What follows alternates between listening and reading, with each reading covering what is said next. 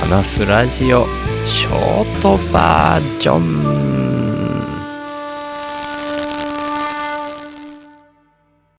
いやさっきまでめっちゃ汗びっしょりになってまして珍しく昼に水を浴びました。また夜は夜でねご飯食べた後僕絶対汗びっしょりになるからエアコンとか使ってないからね。また浴びると思うんですけど昼は昼でやっぱ浴びとかなきゃっていうぐらい汗びっしょりになってたので、今日浴びました。なんでそんな状態になったのかっていうと、まあ普段から外で草刈りとかはやってるんですけど、今日はね、ポンカンの木を植え替えるみたいなことをやったんですよね。これね、6年ぐらい前にお土産で持ってきてもらったポンカンの種から発芽さしちゃって、それを玄関脇の花壇にちょっと植えて放置してて、今に至ってたんですけど、もうめっちゃでかくなってるから、これ玄関の壁にも根っこが食い込んでんじゃないの？みたいなふうに思ってたんですけど、やってみたらまあなんとかなりましたね。なんとか植え替えることはできたんですけど、まあそれでも結構狭いところで一生懸命スコップを差し込んでいって、力が入りづらいところを無理やり力入れて植え替えやってたから、本当汗びっしょりでした。っていうようなところで、行きましょう。週の話す、ラジオ。話すは手放すの話す。この家にあと何年住んでるのかっていうのはわからないんですけど、10年後ぐらいに実がつくかもしれないビワとか、トンカンとかの植え替えとか、そんなこともやってみております。はい。ちょっと深掘ると、キリがないっていうような話なんで、それはそれで放置しときますけど、今日はですね、いくつかインプッターの方関連のお話があるんですよね。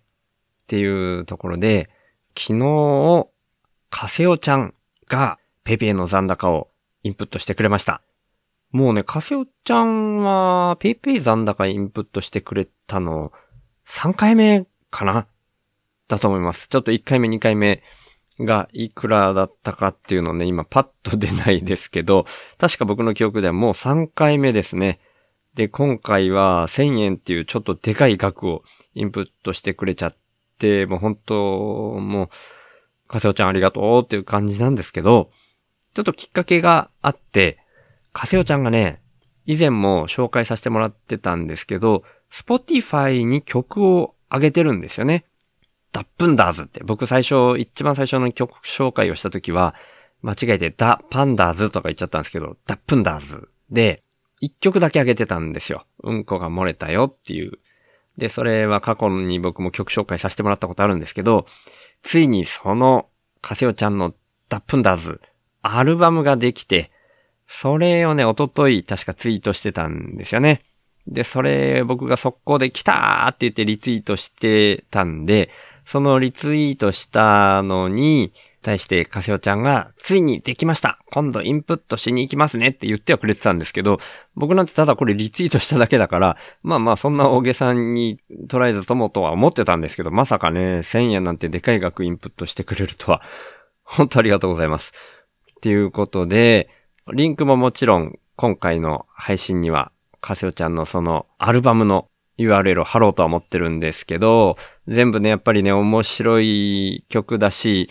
曲自体ね、カセオちゃんが作る曲、すごいいいと思うんですよね、僕ね。なんか、フジロックとかもなんかずっと張り付いて見てたみたいなこと言ってて、音楽好きなんだと思うんですよね。僕なんか音楽もめっぽう疎いから、なんていうか、羨望の眼差しで見ちゃうみたいな感じあるんですけど、本当にすごいいい曲が多いなーって感じてるんで、今回どれか一曲流させてもらおうかなと思って、一つどれにしようかなと迷ったんですけど、6曲目の曲を今日はご紹介させてもらおうと思います。ということで、聴いていただきましょう。ダップンダーズで、クッソノバー。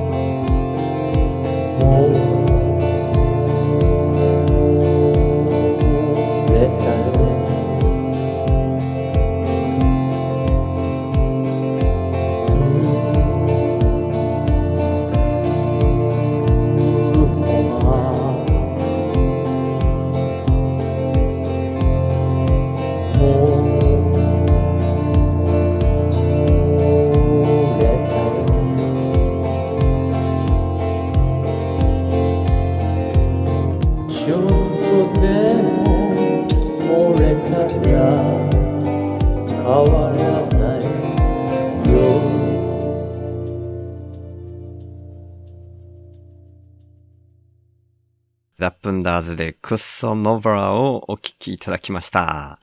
うん、めっちゃいい雰囲気のいい曲ですよね。もう油断して聴いてたらまさかうんこの話してるとは思わないような曲ですよね いや、でもその、その曲以外もね、めちゃくちゃいい曲が多いんで、皆さんぜひ聴いてください。でね、このちょっと、インプッターの方々の宣伝っていうのをね、ここ最近忘れてたっていうのをね、気づいちゃって今朝。今朝ですよ。遅いんですけどね。やべえと思って、アータン以降の3人、ちょっと僕ね、何か宣伝したいことないですかって聞くのを忘れちゃってて、慌てて今朝ね、アータンにもズシさんにも、ツイッターの DM で連絡させてもらったし、あとは、スーパーカブを受け取ってくれた K さんは、ツイッターとかやってないから、メールで今送ってるとこですけど、K さんはまだお返事がないとこですね。ほんとすいません。お返事が来たら K さんのご紹介もさせていただきたいなと思ってますけど、今日はそれ以外のお二方、アータンと寿司さんの宣伝したいこと、本当に遅れてすみません。改めてご紹介させていただきます。あーたの方は、特にこれというのが思いつかないのですが、福井市の特産品の金福スイカ、銀福スイカを紹介してもらえますか？ということで URL を送ってきていただきました。ね福井にお住まいなんですね、あーたね。で、この金福スイカっていうのがね、本当にね、黄色いスイカって僕も見たことあるけど、本当にね、めっちゃくちゃ綺麗な黄色。で、銀福スイカの方は、外側はね、普通の緑のスイカの色なんですよ。だけど中身が黄色。あ、そういう意味ではさっきの金福スイカは、外側は黄色。綺麗な黄色だけど、中は赤なんですよね。なんか不思議な感じですよね。そんな金福スイカと銀福スイカが購入できるページが宣伝したいことっていうことだったので、そちらの URL、もうすでに週の話すラジオのホームページの方にも貼られてますし、今回の概要欄にも貼らせていただこうと思ってます。あた本当に忘れちゃっててすみませんでした。ありがとうございます。ということで、あと、お一方、寿司さんですね。寿司ラジオの寿司さん。で、寿司さんは、それに対してなんかね、すごくね、そんなとんでもないですみたいなお返事くださっちゃって、なんとお優しい方なんですかみたいにおっしゃってくれたんですけど、とんでもないです。僕はただ、今までにずっとインプッターの方々の宣伝っていうのをしてきたのに、それを忘れてしまっているので、もう恐縮至極というか、本当にすいませんっていうだけなんですけどね。で、せっかくのありがたい機会なのでということで、寿司さんも紹介したいことっていうのを挙げてくれました。僭越ながら私がやっているポッドキャスト2番組を紹介いただけると嬉しいです。で、一つ目は私が一人で実験的な意味も兼ねて雑多に喋っている寿司ラジオ。これは僕も寿司さんとの慣れ初めというか、どんな関わりでインプットをしてくださったかっていうのを説明させてもらった時にもお話ししたんですけど、カタカナのつに点々のずしラジオですね。で、二つ目。これは僕もまだ聞いたことがなかったんですけども、二つ目は会社の友達と二人で始めた本や映画をテーマに喋っていく、カッコ予定の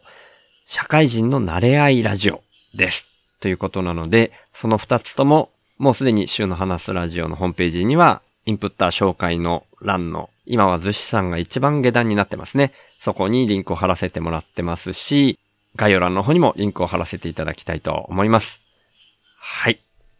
ということで、遅れて、寿司さんもご紹介が遅くなっちゃって申し訳ありませんでした。本当にインプットの方も感謝しております。ありがとうございます。今後ともお互いに、ポッドキャストとかで、また定期的にね、こんな感じでやり取りさせていただけたら嬉しいなと、個人的には思っております。今日は、新規インプッターさんということではないですけれども、直近でインプットしてくれたカセオちゃんのご紹介と、宣伝したいことのご紹介を忘れてしまってて申し訳ありませんっていうアータンとズシさんの宣伝したいことをご紹介させていただきました。スーパーカブを受け取ってくれたケイさんはまだお返事がないのでお返事が来次第対応をさせていただこうと思ってます。今日はこんな感じです。皆様本当にいつもありがとうございます。感謝しております。ということで、週の話すラジオ、略して週報は HSP っていう先天的なビビリとして生まれた僕、シュウが、そんな僕のビビリが一番反応することに対して、僕が生きる役割的な意味で、日々発信する番組です。僕からは今の世の中が滝壺に向かう船みたいな環境問題をはじめとした社会課題が加速度的に大きくなっているっていうふうに感じられてるんですね。だから僕がビビりすぎるせいでできたメタ認知というか、そこから来る意識と問いを投げるみたいな感じ僕はそんな滝壺に向かう船みたいな状況は間違いなく人間が作り出してることだと思ってて、人口自体加速度的に増えてることもあるし、人間の欲望も大きくなりすぎてるっていうふうに感じてます。で、その原因として人間の欲望を増幅させてしまうような特徴をだんだん強めてきてしまっているお金っていうものが一つあると思っていて、そんなお金みたいな何かが入ってこないと、インプットされないと、自分からもアウトプット出さないよみたいな、交換条件的なインプットが先な構図も感じてます。だとしたら、アウトプットが先な構図に逆転させることで、滝壺に向かうスピードが緩和されるんじゃないかなと。で、そんなアウトプットが先っていうイメージなんですけど、生きていくために最低限のことで満足するみたいなものも大事だと思ってて、だから僕はこの手放すをテーマにしてるんですけど、僕は幸せっていうものは相対的なものでしかないというふうにも考えてて、人との比較って意味じゃなくて、自分個人の単位で見たときに沈んだ状態からちょっとマシになって浮かび上がってくるそんな風に幸せっていうのは心の状態が相対的に変わった時に感じられるっていう意味なんですね。それだったら、どこのどの位置にいても変わらないんじゃないかなって僕は思ってるんですよ。だから原始人であっても、超貧困国の人であっても全く変わんなくて、お金がないと幸せにならないとか、そんなことは全くないし、最低限生き延びられるっていうところで満足する人が増えれば、余剰も出やすい。で、その余剰分はお裾分けみたいな形で回していけるみたいなのが僕のアウトプットが先のイメージです。そのために自分自身の才能みたいなものを無条件にアウトプットとして先に出すみたいな動きが大事だと僕は思ってるので、こんなビビりの僕に一番向いたこととして、この意識をポッドキャストで発信してるんですね。だから今年に入ってからは、いわゆる雇われをやめて、現金収入がないっていうような状況で勝手に一人で空気質的にアウトプットが先な動きを始めてるつもりなんですけど、まあ世の中っていうのはそんな簡単に変わるものじゃないので、僕の貯蓄が尽きるのが早いか、そんなアウトプットが先な循環の社会が来るのが早いか、みたいな状況になってますけど、そんな僕が最低限の資質で暮らしながら、アウトプットが先なこの動きを続けるために、週報インプッターっていう名前で、スポンサーの権利の販売を始めました。1ヶ月に100円以上の定期購入の形式ですけど、週報インプッターになってくれた方は、初回は週報内で僕が宣伝させていただいた上で、公式サイト内に掲載します。加えて、1ヶ月に数回程度ですが、番組の最後に、ラジオネームの読み上げをさせていただきます。僕は数年前から、なるべくお金を使わない生活を徐々に徐々に進めてきたんですけど、今の僕の1ヶ月の支出額は約5万円です。それに対して、今は30人の週報インプッターさんから毎月サブスクでいただいてまして、その額は5464円になってます。そんな週報インプッターの入り口は概要欄にありますので、もし本当に心から購入したいっていうふうに思われる方がいらっしゃいましたら、ぜひよろしくお願いします。ただ僕としては、そんなアウトプットが先で循環する社会が来ることの方が大事だと思ってますので、これももしよかったら、週の話すラジオを SNS 等で投稿とか、拡散とか、あとはポッドキャストで喋ったりとか、そんな風にしていただけると、それが一番嬉しいです。ということで、週の話すラジオをいつも聞いてくださってる方、今日初めて来てくださった方、本当に感謝してます。ありがとうございます。ではまた。